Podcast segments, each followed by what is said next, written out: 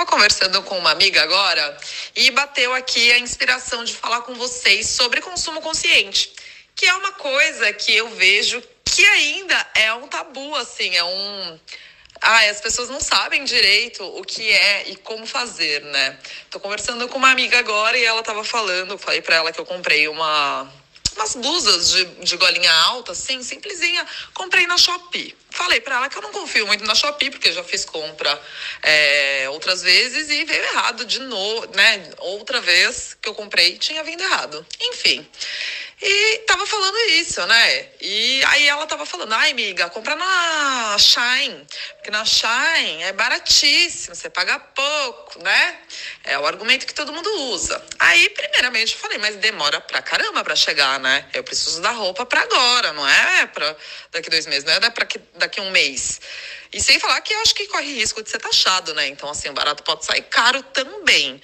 Então, conversando com ela sobre isso, me veio aqui a inspiração de né, deixar um questionamento aqui para vocês. Vocês prestam atenção é, aos produtos que vocês compram? Por exemplo, roupa. É melhor você pagar baratinho, bem baratinho. E você sabe que é de uma loja que, que é fornecedora né? Ou você pagar, na verdade, mais barato e ser uma, uma loja que faz, que você sabe que faz, já é diretamente do fornecedor. Você compra dessa loja, ou você prefere comprar é, que seja barato, né? Mas de outra loja Então, assim, fica o questionamento para vocês pararem para pensar um pouco. Antes de eu entrar no artesanato, eu não tinha essa consciência, não.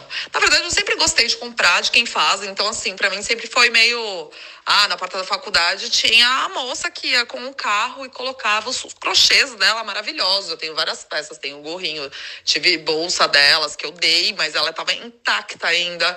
Então, assim, eu sempre pensei no artesanato, na pessoa que faz, às vezes naquela fábrica, né? Naquela loja que você sabe que é fabricante, que tem lá uma costureira que faz esse produto. Você sabe que está ali perto de você, se você quiser, você pode ir lá conhecer. Então, assim, tem um processo aqui local, né? Ou você prefere pagar, tipo, que seja mais barato numa peça, mas que venha da China ou de qualquer outra região dos Estados Unidos, da Tailândia.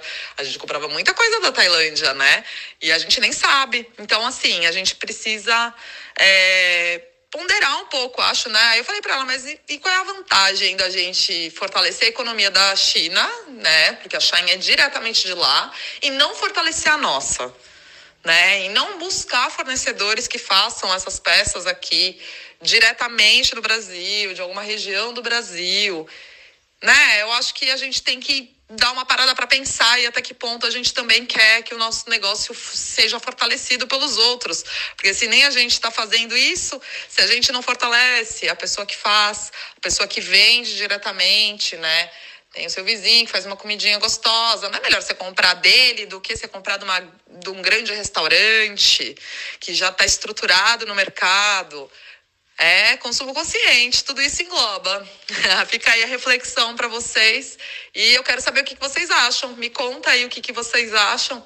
É, acho que é uma reflexão importante de ser feita.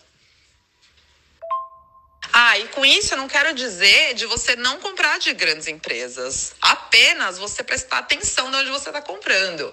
Eu compro roupa em grandes magazines. Eu compro, sei lá, os materiais mais diversos em grandes magazines. Eu fortaleço eles também. Mas eu preciso pensar também em outra coisa, na história dessa, desse local. Existem lojas como a Zara, existem mercados como Carrefour, que a gente ouve falar muita coisa que é comprovada. Então, eu acho que pensar também se é legal fortalecer essas empresas, por, melhor que seja para o seu bolso, mas e para sua consciência? E você sabendo que eles né, já fizeram coisas horrorosas e cada vez mais tem marcas associadas a isso.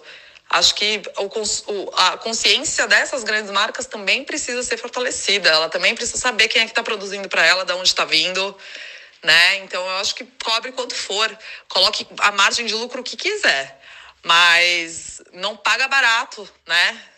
Escravizando e etc. Então fica aí a reflexão desse dia, dessa noite, dessa tarde, seja lá a hora que você esteja ouvindo esse áudio, que fique aí a reflexão para a gente conversar um pouquinho mais sobre é, consumo consciente. Você pode ir lá no meu Instagram também deixar um, um raciocínio, uma reflexão que você acha, você concorda com isso, você acha que eu estou viajando.